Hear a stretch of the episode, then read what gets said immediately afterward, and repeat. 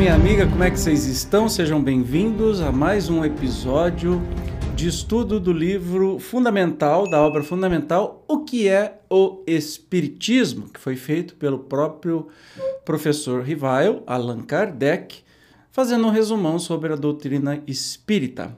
Nós estamos no capítulo final, no terceiro né, capítulo, que está fazendo um resumão sobre diversas causas. Hoje, o homem durante a vida terrena. Então, sem demora, vamos lá. Como e em que momento se opera a união da alma ao corpo? Desde a concepção, o espírito, ainda que errante, está, por um cordão fluídico, preso ao corpo com o qual se deve unir. Este laço se estreita cada vez mais à medida que o corpo se vai desenvolvendo. Desde esse momento, o espírito sente uma perturbação que cresce sempre ao aproximar-se do nascimento ocasião em que ela se torna completa, o espírito perde a consciência de si e não recobra as ideias senão gradualmente. A partir do momento em que a criança começa a respirar, a união então é completa e definitiva. Então, a, a união da alma com o corpo começa a partir da concepção. Não é que está completa na concepção. Começa na concepção e se completa somente com o nascimento da criança. 117. Qual o estado intelectual da alma da criança no momento de nascer? Resposta: seu estado intelectual é o que tinha antes da união ao corpo, isto é, a alma possui todas as ideias anteriormente adquiridas, mas, em razão da perturbação que acompanha a mudança de estado, suas ideias se acham momentaneamente em estado latente. Elas vão se esclarecendo aos poucos, mas não se podem manifestar senão proporcionalmente ao desenvolvimento dos órgãos. Então, assim, a gente reencarna, mas a gente esquece o passado, mas as nossas habilidades vão sendo reveladas de acordo com que o nosso corpo físico vai é, se desenvolvendo. Um exemplo muito claro aí são os pianistas, as crianças prodígios com dois ou três anos, os dedinhos desse tamanho, tocam peças que pianista estuda 40 anos para tocar. Né? Então, isso é uma prova de que a gente não esquece, mas desenvolvendo o corpo, vai desenvolvendo essas habilidades. Então, a gente, de onde parou, a gente continua aí para frente. 118. Qual a origem das ideias inatas, das disposições precoces?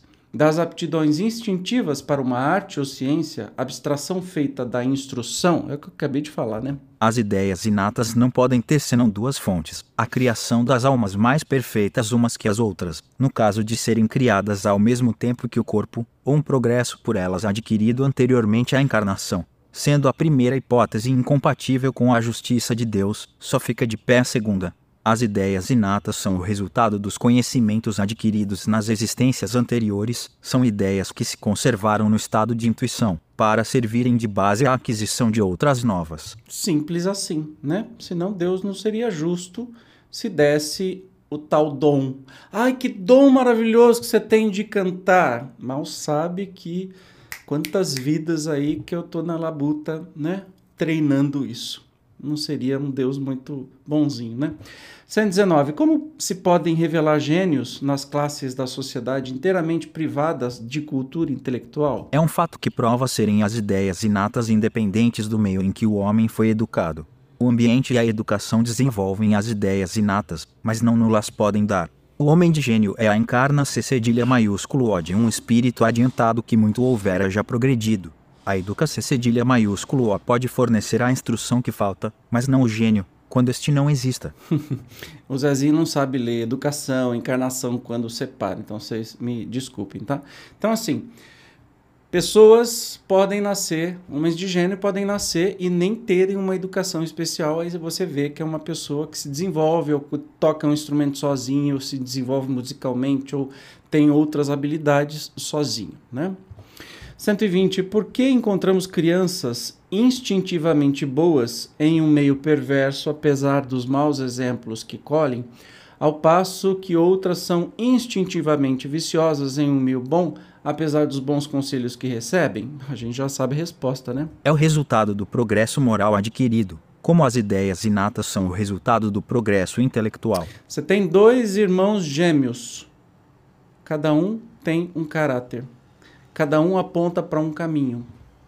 E são corpos com genética idêntica. Isso prova a existência de almas diferentes que habitaram aqueles corpos.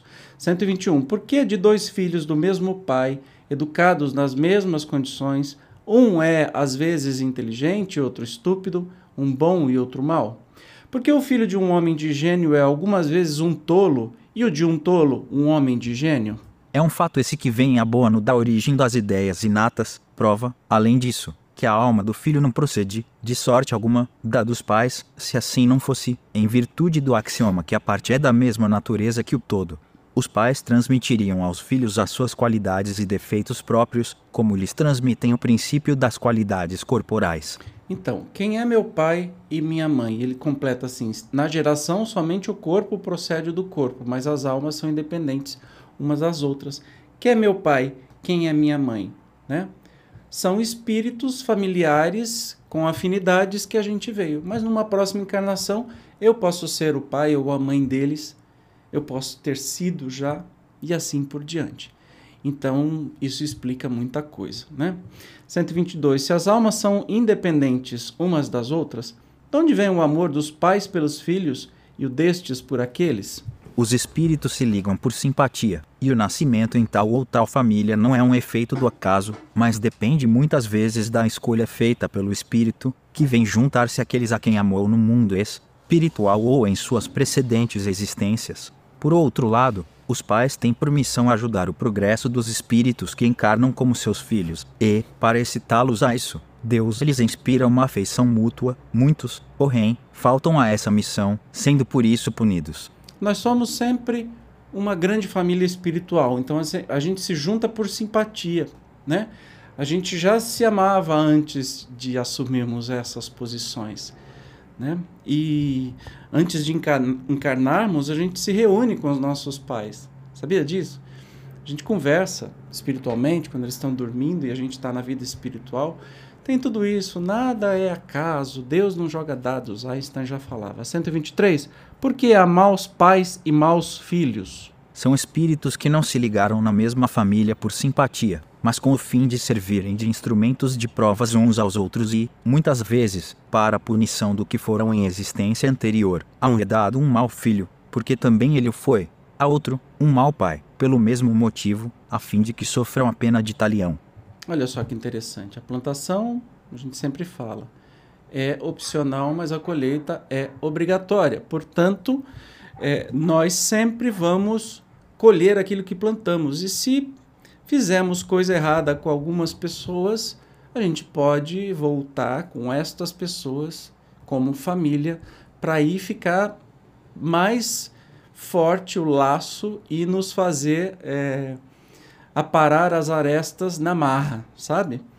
Se fosse amigo, você virava a cara, nunca mais queria ver, mas como é família, você vai ter que aparar as arestas. Talvez a gente não consiga numa vida só e dependa de outras vidas para isso. 124. Porque encontramos em certas pessoas nascidas em condição servil, instintos de dignidade e grandeza, enquanto outras, nascidas nas classes superiores, só apresentam instintos de baixeza? É uma reminiscência intuitiva da posição social que o espírito já ocupou e do seu caráter na existência precedente. Olha só, dinheiro, dinheiro não compra é, nobreza. Então, pode ser um espírito nobre nascido na maior pobreza. E pode ser um espírito barraquento nascido na maior riqueza possível. Não adianta, a gente é o que traz. O dinheiro é uma provação para a gente, a pobreza não, mas a riqueza é uma provação muito terrível, não é? Então, a gente traz das vidas anteriores. Simples assim. Senão não faria lógico, não seria lógico, né? Qual a causa das simpatias e antipatias que se manifestam entre pessoas que se veem pela primeira vez? Já não aconteceu com você? Você conhece uma pessoa, parece que você é o BFF, o Best Friend Forever, amigos de infância. E conhece outras pessoas que, por mais que você queira gostar, um negócio, o santo não bate. Né? Essa é a pergunta. Por que, que tem isso? São quase sempre entes que se conheceram e, algumas vezes, se amarram em uma existência anterior e que, encontrando-se nesta, são atraídos um para o outro. As antipatias instintivas provêm também, muitas vezes, de relações anteriores. Esses dois sentimentos podem ainda ter outra causa. Perispírito irradia ao redor do corpo, formando uma espécie de atmosfera impregnada das qualidades boas ou mais do espírito encarnado. Duas pessoas que se encontram experimentam, uh, pelo contato desses fluidos, a impressão sensitiva, a impressão que pode ser agradável ou desagradável. Os fluidos tendem a confundir-se ou a repelir-se segundo sua natureza semelhante ou desigual. Né? É assim que se pode explicar o fenômeno da transmissão do pensamento. Pelo contato desses fluidos, duas almas, de algum modo, leem uma na outra. Elas se adivinham e compreendem, sem se falarem. E aí vem aquela história. O que, que é o amor? Você se sente amado por alguém? Como é que se dá isso? Se você não está conectado na pessoa ah, por gestos, mas às vezes você se sente amado por um olhar. Por que, que começa a paixão, o sentimento, essa ligação, esse encantamento um com o outro? Então, essa ligação também entre as almas. Então podem ser as duas coisas. 126. Porque não conserva o homem a lembrança de suas anteriores existências? Não será ela necessária ao seu progresso futuro? Aí ele diz assim, ó, veja a parte que trata do esquecimento do passado, a gente já falou sobre isso.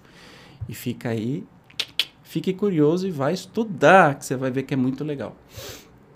E você vai ver que isso é uma benção. 127. Qual a origem do sentimento a que chamamos consciência? É uma recordação intuitiva do progresso feito nas precedentes existências e das resoluções tomadas pelo espírito antes de encarnar, resoluções que ele, muitas vezes, esquece como homem. A nossa consciência sempre sabe o que é certo e o que é errado, não é? A gente pode até fingir que fingir que não está escutando. A gente sabe, não sabe?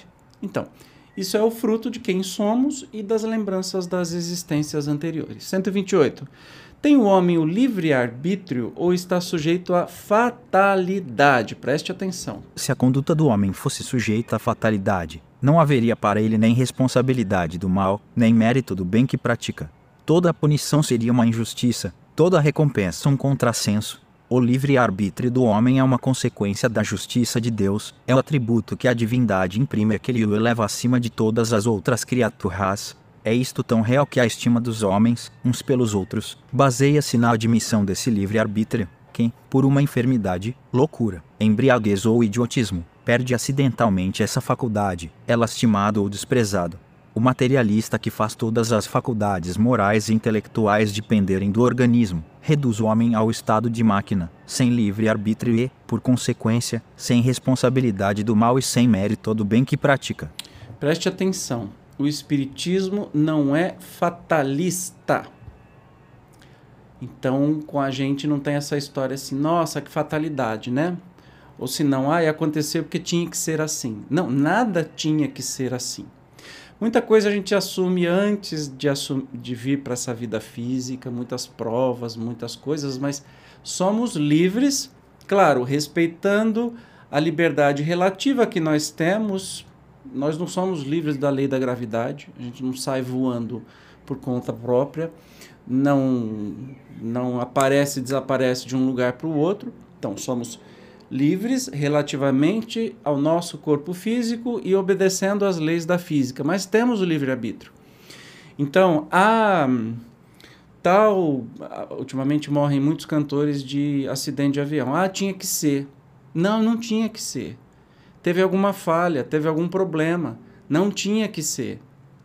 Entende? Ah, chegou a hora dela, chegou a hora dele. Não, não chega a hora de ninguém. Não é assim que as coisas funcionam sabe? O Espiritismo não é fatalista. Nós temos livre-arbítrio para mudar o nosso futuro do jeito que quisermos. Por isso, o Espiritismo também não é um jogo de adivinhações. Né? Se você vai na cartomante, é outra coisa, não é Espiritismo. Você vai com algum médium que vai prever o futuro, isso não é Espiritismo. Isso é charlatanismo. Tá? Porque se todos temos livre-arbítrio, como é que alguém consegue prever o que, que eu vou decidir fazer? Faz sentido para você? Então, é assim. Será Deus o criador do mal? Olha que pergunta legal. Deus não criou o mal, ele estabeleceu leis, e estas são sempre boas, porque ele é soberanamente bom. Aquele que as observasse fielmente seria perfeitamente feliz. Porém, os espíritos, tendo seu livre arbítrio, nem sempre as observam. E é dessa infração que provém o mal. Então o mal não é criado. E Deus também não criou uma criatura voltada para o mal que chamam de capeta demônio. O mal não é criado por Deus. O mal é apenas a ausência de bem, assim como a escuridão é ausência de luz. O que, que existe? A escuridão? Não, existe a ausência daquela luz. Agora eu estou gravando, está de noite, o céu está todo escuro. Por quê? Porque nós estamos no lado da Terra que está escondido do Sol. Portanto, eu não estou vendo o céu azul, aqui os gases que compõem o céu azul, porque o universo é escuro mesmo, é preto. Né? Então, significa que a escuridão existe? Não. Significa que a luz está escondida. Significa que o bem, o bom, Deus criou. E que o mal é só a ausência do bem. Fácil de entender, né?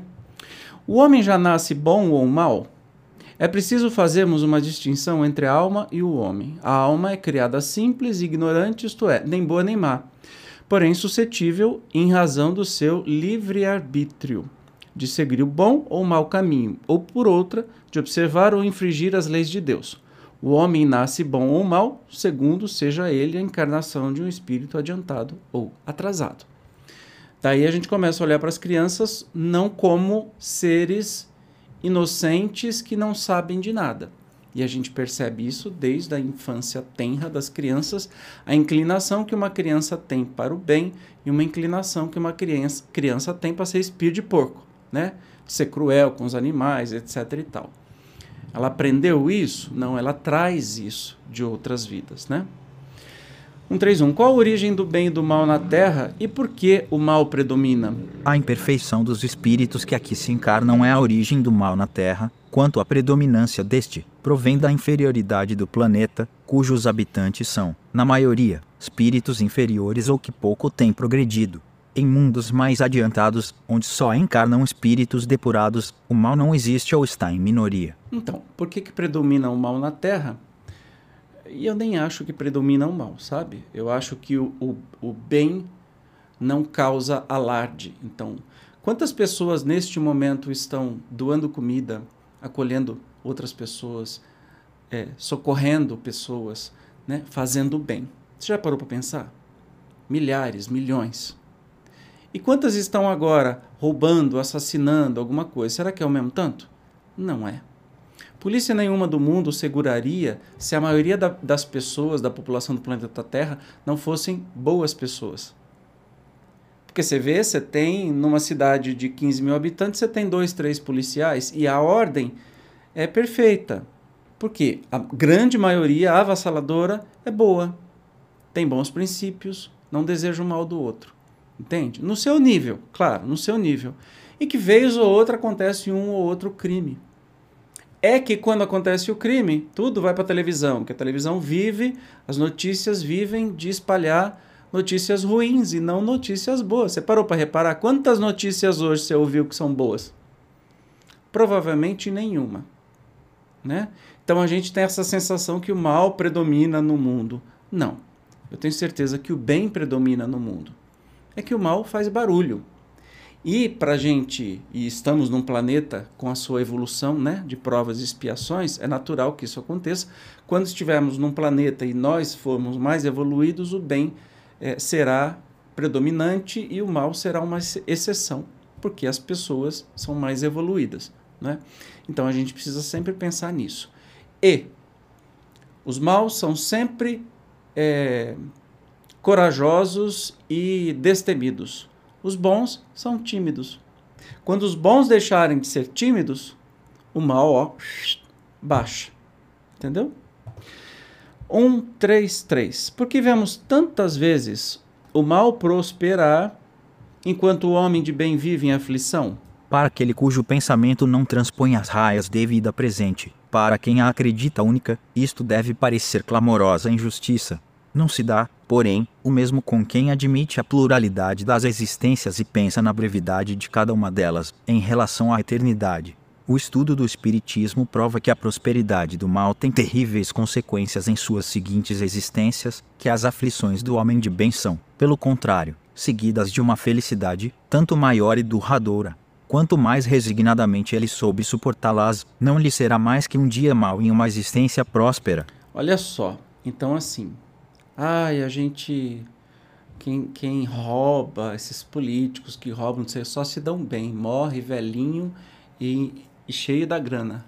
É, se a gente pensasse numa única vida, não dá para acreditar que existe um Deus justo, né? Perfeitamente justo e bom. Então, eu tenho que, pela lógica, acreditar que essa vida não é única. E que tudo que a gente planta a gente vai colher nessa ou nas próximas vidas. Tudo vai ter consequência. Então, esse político que morreu velhinho, roubou, fez muito mal, vai ter colheita nas próximas vidas. Né? E quem fez o bem também vai colher uma vida mais tranquila, com menos necessidades, com menos dores. Entende? Aí dá para acreditar na justiça de Deus. Senão você não acredita nem que tem um Deus. Quanto mais esse Deus bipolar, que uma hora gosta, outra hora manda para o inferno. Como é que Deus mandaria para o inferno alguém? Por exemplo, uma mãe ficaria feliz no céu, no tal paraíso, vendo o filho queimando no inferno eternamente? Sabe? Não, não, não dá para entrar na cabeça porque que isso as pessoas acreditam piamente. Não faz sentido, não é lógico, né? Só controle pelo medo. 134. Por que nascem alguns na indigência e outros na opulência? Porque vemos tantas pessoas nascerem cegas, surdas, mudas ou afetadas de moléstias incuráveis, quando outras possuem todas as vantagens físicas. Será um efeito do acaso ou um ato da providência? Se fosse do acaso, a providência não existiria. Admitida, porém, a providência, perguntamos como se conciliam esses fatos com a sua bondade e justiça. É por falta de compreensão da causa de tais males que muitos se arrojam a acusar Deus. Compreende-se que quem se torna miserável ou enfermo por suas imprudências ou por excessos seja punido por onde pecou. Porém, se a alma é criada ao mesmo tempo que o corpo, que fez ela para merecer tais aflições desde o seu nascimento ou para ficar isento delas? Então aí a, as religiões elas param numa explicação muito esquisita. Ah, isso é mistério de Deus. Olha, uma criança nasceu com câncer desde o útero da mãe e com dois anos desencarna. O que que essa criança fez para merecer? Se a alma fosse criada e tivesse uma existência só, você vai achar que Deus é um baita de um sacana. Que um deixa nascer rico, ser político, ladrão e morre velhinho, e o outro já dá um câncer para criança que morre com dois anos de idade. Então, se tiver uma, uma vida só, não dá para acreditar que Deus é um ser é, infinitamente justo e bom. Só que se eu acreditar, se eu logicamente pender para as múltiplas vidas e encarnações, aí tudo começa a fazer sentido. Que talvez aquela criança esteja, talvez, tá? Espiritismo não é fatalista, então, ah, não é porque eu tenho um problema de saúde é que eu fiz alguma coisa para merecer isso. Não, 95% é do meio que você vive. A gente estudando Espiritismo vai entender. E muito pouco é, vai ser consequência, tá? Mas assim, há um, um nascimento com um defeito, uma, uma dificuldade, não é defeito, uma dificuldade. É porque esta pessoa foi má? Foi péssima? Não. Pode ser um espírito em missão que encarnou missionário para fazer a família inteira melhorar. Pode ser tanta coisa. Então a gente precisa parar com esse negócio de ser julgador e determinar tudo com uma formulazinha simples, como essa fórmula repetida pelas religiões que nunca deu certo. Ah, você vai para o céu, vai para o inferno e tudo bem. Mas continua na resposta dessa pergunta. Se admitimos a justiça de Deus, não podemos deixar de admitir que esse efeito tem uma causa, e se esta causa não se encontra na vida presente, deve achar-se antes desta, porque em todas as coisas a causa deve preceder ao efeito. Ah, pois, necessidade de a alma já ter vivido, para que possa merecer uma expiação. Os estudos espíritas nos mostram, de fato, que mais de um homem, nascido na miséria, foi rico e considerado em uma existência anterior, na qual fez mau uso da fortuna que Deus o encarregara de gerir, que mais de um, nascido na abjeção, foi anteriormente orgulhoso e prepotente, abusou do poder para oprimir os fracos. Esses estudos nulos fazem ver, muitas vezes, sujeitos aqueles a quem trataram com dureza, entregues aos maus tratos e à humilhação a que submeteram os outros. Nem sempre uma vida penosa é expiação, muitas vezes é prova escolhida pelo Espírito, que vê um meio de avançar mais rapidamente, conforme a coragem com que saiba suportá-la. A riqueza é também uma prova, mas muito mais perigosa que a miséria, pelas tentações que dá e pelos abusos quem seja. Também o exemplo dos que viveram demonstra ser ela uma prova em que a vitória é mais difícil. A diferença das posições sociais seria a maior das injustiças, quando não seja o resultado da conduta atual, se ela não tivesse uma compensação. A convicção que dessa verdade adquirimos, pelo Espiritismo, nos dá força para suportarmos as vicissitudes da vida e aceitarmos a nossa sorte, sem invejar a dos outros. Completa a resposta, né?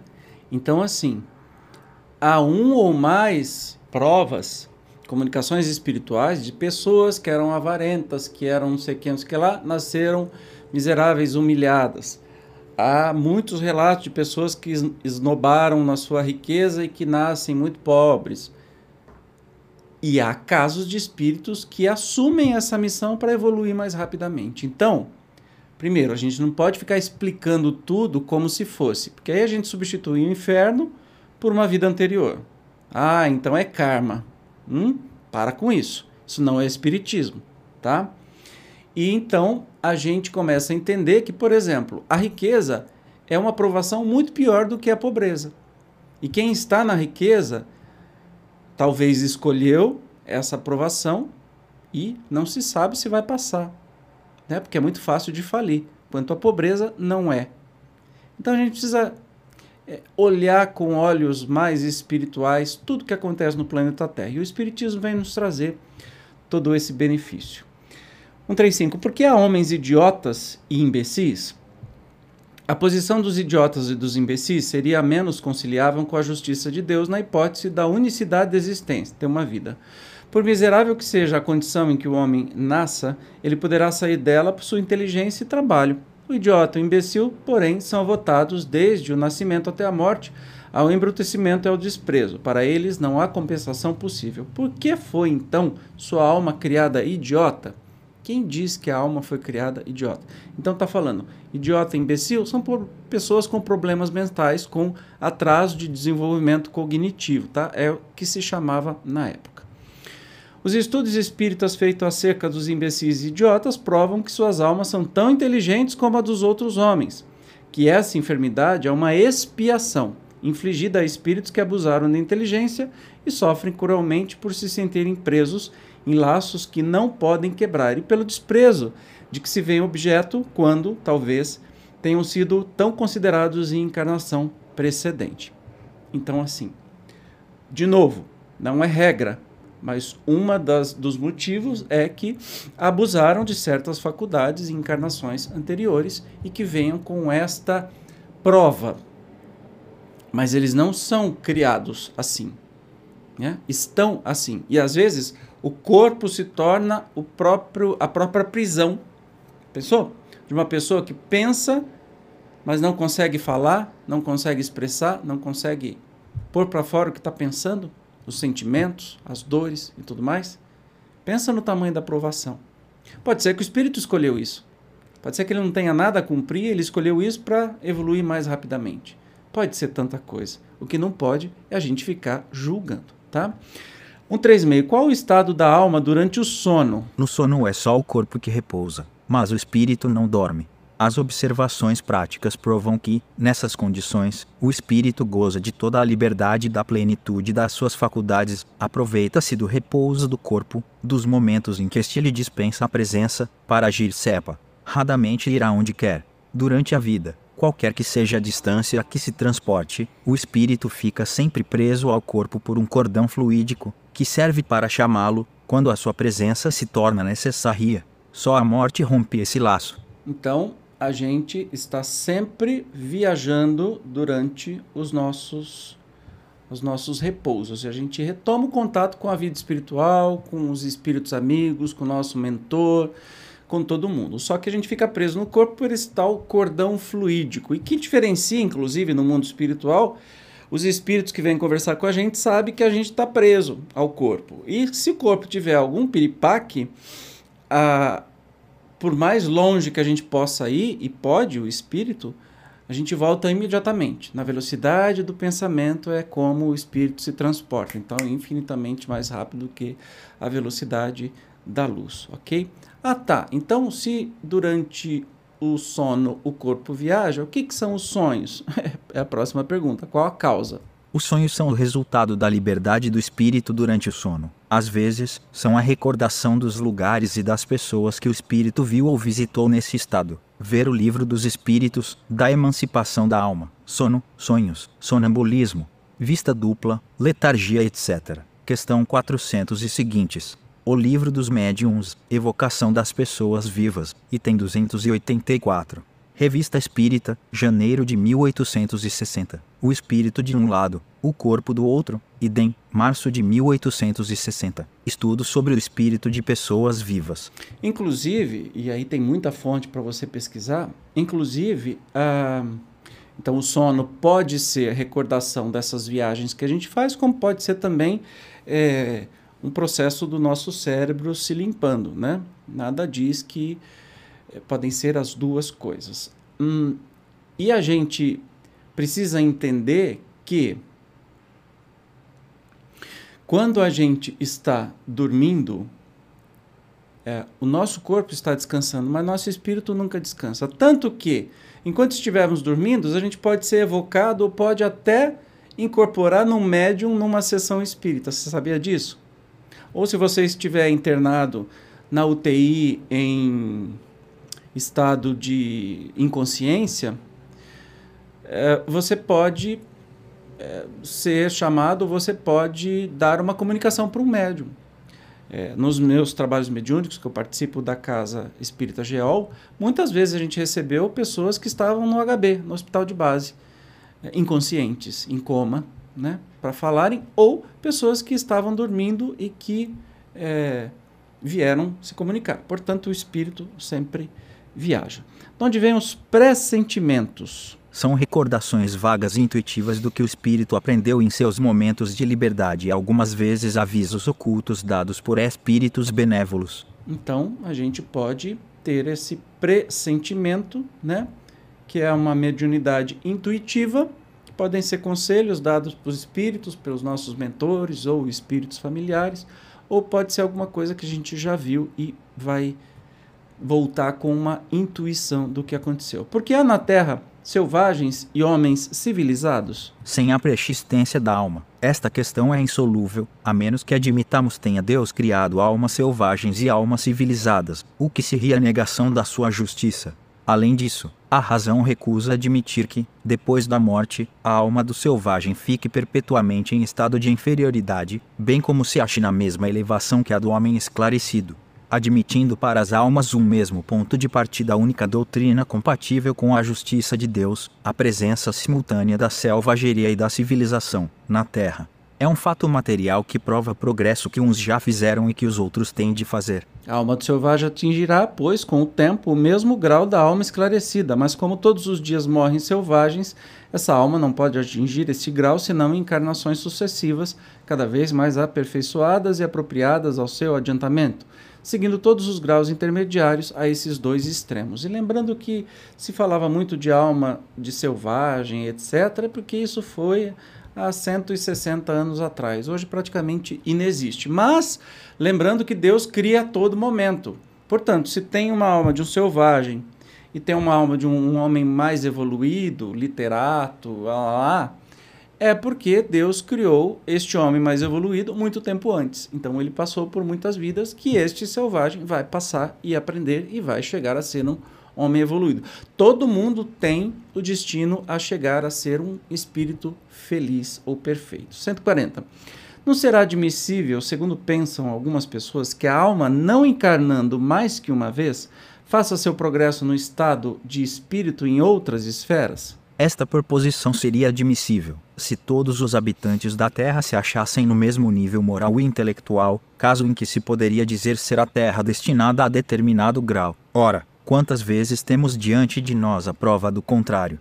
Com efeito, não é compreensível que o selvagem não pudesse conseguir civilizar-se aqui na Terra, quando vemos almas mais adiantadas encarnadas ao lado dele, do que resulta a possibilidade da pluralidade das existências terrenas, demonstrada por exemplos que temos à vista. Se fosse de outro modo, era preciso explicar. 1. Um, porque só a Terra teria monopólio das encarnações. 2. Um, porque, tendo esse monopólio, nela se apresentam almas encarnadas de todos os graus. É, é bem mais fácil, né? É bem mais fácil. A, a, as encarnações múltiplas explicam tudo isso, senão ficaria difícil de compreender. 141. Porque no meio da sociedade civilizada se mostram seres de ferocidade comparável à dos mais bárbaros selvagens. São espíritos muito inferiores, saídos das raças bárbaras, que experimentam reencarnar em meio que não é o seu, e onde estão deslocados, como estaria um rústico colocado de repente numa cidade adiantada. Observação: não é possível admitir-se, sem negar a Deus os atributos de bondade e justiça, que a alma do criminoso endurecido tenha, na vida atual, o mesmo ponto de partida que a de um homem cheio de virtudes. Se a alma não é anterior ao corpo, a do criminoso e a do homem de bem são tão novas uma como a outra, por que razão, então, uma delas é boa e a outra má? Bem simples, não precisa tentar explicar, né?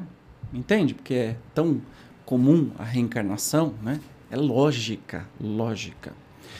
De onde vem o caráter distintivo dos povos? São espíritos que têm mais ou menos os mesmos gostos e inclinações, que encarnam em um meio simpático e, muitas vezes, no mesmo meio em que podem satisfazer as suas inclinações. É muito fácil entender isso, né? É, se a gente está numa cidade quer mudar para outra, está num bairro quer mudar para o outro, porque a gente se afina mais com as pessoas que vivem naquela cidade. Encarnação é a mesma coisa, a gente vai para a comunidade que a gente se afina mais. 143. Como progridem, e como degeneram os povos? Se a alma é criada juntamente com o corpo, as dos homens de hoje são tão novas, tão primitivas, como a dos homens da Idade Média. E, desde então, pergunta-se por que têm elas costumes mais brandos e inteligência mais desenvolvida. Se na morte do corpo a alma deixa definitivamente a terra, pergunta-se, ainda, qual seria o fruto do trabalho feito para melhoramento de um povo, se este tivesse de ser recomeçado com as almas novas que diariamente chegam. Os espíritos encarnam em um meio simpático e em relação com o grau do seu adiantamento. Um chinês, por exemplo, que progredisse suficientemente e não encontrasse mais na sua raça um meio correspondente ao grau que atingiu, encarnará entre um povo mais adiantado à medida que uma geração dá um passo para frente, atrai por simpatia espíritos mais avançados, os quais são, talvez, os mesmos que já haviam vivido no mesmo país e que, por seu progresso, dele se tinham afastado. É assim que, passo a passo, uma nação avança. Se a maioria dos seus novos habitantes fosse de natureza inferior e os antigos emigrassem diariamente e não mais dissessem a um meio inferior, o povo acabaria por degenerar e, afinal, por extinguir-se. E Kardec faz uma observação. Essas questões provocam outras que encontram solução no mesmo princípio. Por exemplo, de onde vem a diversidade de raças na Terra? Há raças rebeldes ao progresso? A raça negra é suscetível de subir ao nível das raças europeias? A escravidão é útil ao progresso das raças inferiores? Como se pode operar a transformação da humanidade? Da humanidade? Aí aqui entra um negócio assim é, que sempre citam de num tal preconceito que Kardec teria, né? Ah, sobre a raça negra, por exemplo, aqui, progresso a raças inferiores, a escravidão, blá blá blá.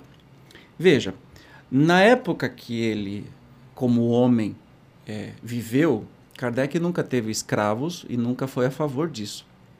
Mas era comum e ele fazia essas perguntas com o intuito de responder aquele questionamento e até da igualdade das raças, da igualdade dos homens, é falado o tempo todo no Espiritismo sobre a igualdade.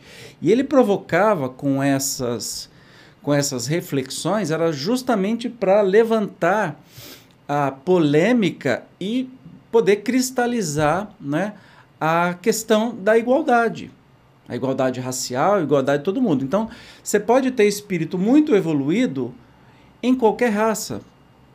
Né? Não é porque a raça branca, ou a raça negra, a raça amarela, uma é superior à outra ou inferior à outra. Não, de jeito nenhum. Nenhuma é superior a nenhuma. Né?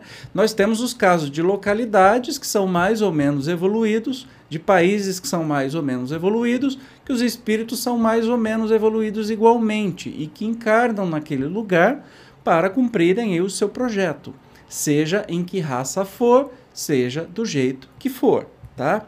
Então, nem pensar que o espiritismo é o mais equitativo possível, porque Kardec sempre tentava levantar as questões que eram muito comuns na época. Lembre, 1850, 1860. Aqui no Brasil ainda havia escravidão. Na Europa já não tinha, mas no Brasil ainda tinha. Entende? Então ele levantava essas questões justamente para cutucar a onça com a vara curta, para dizer assim: olha, o que vocês acham comum não é comum. Todos são iguais, não importando onde que vão se encarnar. Beleza? Bom, hoje a gente termina o estudo. Nós vamos é, voltar no próximo para falar sobre o homem depois da morte. Eu, como sempre, te espero. Até lá. Tchau.